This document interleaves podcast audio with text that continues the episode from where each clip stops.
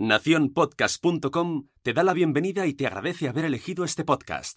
La tristeza no es una enfermedad, ni lo es tampoco el estar agobiado por el trabajo, estar nervioso por tener que hablar en público, por los exámenes, ni tampoco está enfermo el niño que se mueve, el niño que suspende o el niño que es un poco despistado. Todo esto son problemas cotidianos que no requieren medicación, o al menos no deberían requerirla. Esto es simplemente la vida. Y la vida no se medica. Bueno, no se debería, medicar, pero es que en realidad lo que pasa es otra cosa. Vamos a ver. Parece demasiado obvio decir que nadie queremos pasarlo mal, faltaría más. Queremos que la vida nos vaya súper bien, tener mucho dinero, mucha salud, muchos amigos, autoestima súper sana, cero preocupaciones, aficiones súper interesantes, cuerpos preciosos, esculturales, casas gigantes, enormes y además que toda la gente a la que queremos, pues la vida le vaya exactamente igual de bien. Pero es que hay un pequeño problema y es que la vida no funciona así.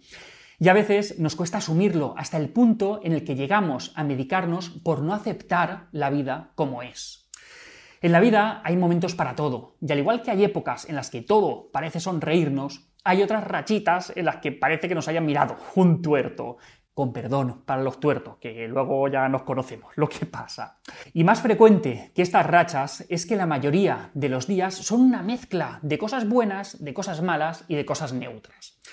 A donde quiero llegar con todo esto, como os decía, es que la tristeza no es una enfermedad, ni el agobio por el trabajo, ni los nervios al hablar en público, ni los, por los exámenes, ni la tristeza por la muerte de un ser querido o por una ruptura sentimental.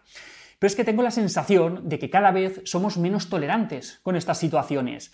No es que tengamos que ser mártires de la vida, pero sí ajustar un poco las expectativas. En la vida hay dolor, hay ansiedad, hay bajones, hay nerviosismo, hay sueño, cansancio, dolores, preocupaciones. No podemos resolverlo todo a golpe de pastilla. El dolor forma parte de la vida. Pero es que no queremos ver todo esto y nos sentimos desgraciados al no ser capaces de llevar esas vidas tan estupendas y tan geniales que, se comparten por las redes sociales. Pero queréis que os cuente un secreto. Esas vidas no existen.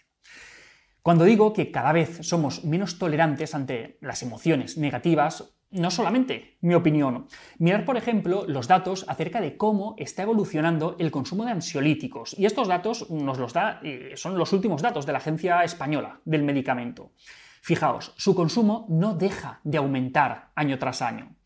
Entre los años 2000 y 2012 se incrementó en un 57% ese consumo pero este incremento es mucho mayor si nos fijamos en algunos fármacos concretos. Por ejemplo, las benzodiazepinas, las de vida media, crecieron un 70% en este periodo.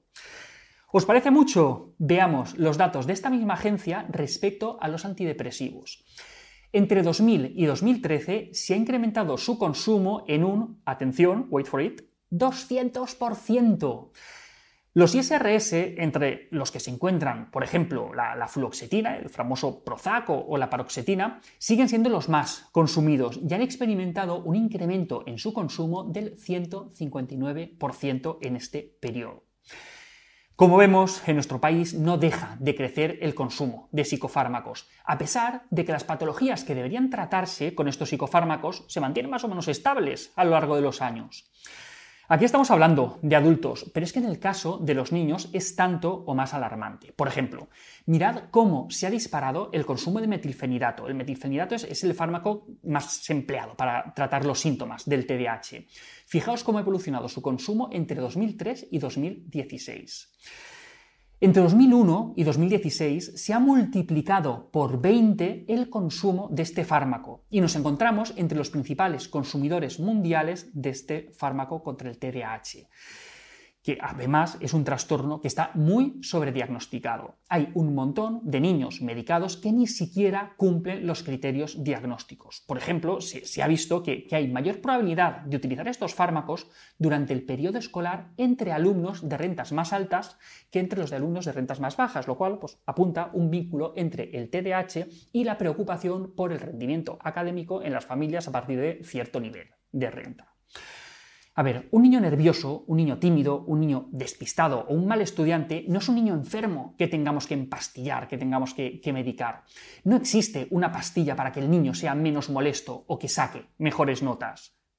Bueno, sí, quizás sí que existe, pero bueno, no nos desviemos del tema. En fin, no me malinterpretéis, los trastornos mentales existen y los trastornos infantiles también existen, pero os aseguro que son mucho menos frecuentes de lo que se diagnostica actualmente y muchas personas están siendo medicadas de manera innecesaria. Y es que hay una presión de la industria para crear nuevos síndromes, nuevas etiquetas que, lleven de la mano una pastilla mágica que los acabe solucionando. Por ejemplo, ya se está empezando a hablar de la prediabetes, que sería una especie de condición no patológica, pero que tenemos que medicar para evitar males mayores. Pero ojo, tampoco le echemos la culpa solamente a la industria, porque no son ellos los únicos responsables de esta situación. También hay médicos de receta fácil, que ante la primera lagrimita de un paciente no dudan en arrearle un ISRS, una benzodiazepina para que duerma mejor y oye, ¿qué narices? Pues también le daremos la baja porque oye, así no puede ir a trabajar. O también están los que diagnostican y medican para el TDAH a un niño tras una conversación de 10 minutos con sus padres. Que sí, que sí, que os aseguro que esto pasa. Pero ojo, que tampoco es culpa solo de ellos, sino que también hay muchas personas que no se quedan tranquilas si no salen de la visita del médico de cabecera con su recetica debajo del brazo, y que no dudan en recurrir al famoso antibiótico de los tres días ante el primer moco de la temporada. Hemos perdido la tolerancia al malestar. Parece que ya no sabemos enfermar, no sabemos estar tristes o no sabemos estar nerviosos. Pensamos que la vida son las risas que vemos por Instagram, que, que, también lo es, pero que no solamente es eso. La vida no se medica, ni la tristeza, ni el resfriado, ni el niño movido o el niño despistado. Por suerte, si hay complicaciones, si la cosa se pone fea, pues para los problemas más graves, afortunadamente tenemos un montón de recursos de los que echar mano. Pero ojo, la vida no se medica. Y hasta aquí otra píldora de psicología. Si os ha gustado, no olvidéis compartirlo. Tenéis muchos más vídeos y artículos en el canal de YouTube y en albertosoler.es. Y en todas las librerías, nuestro libro Hijos y Padres Felices. La semana que viene más. Un saludo.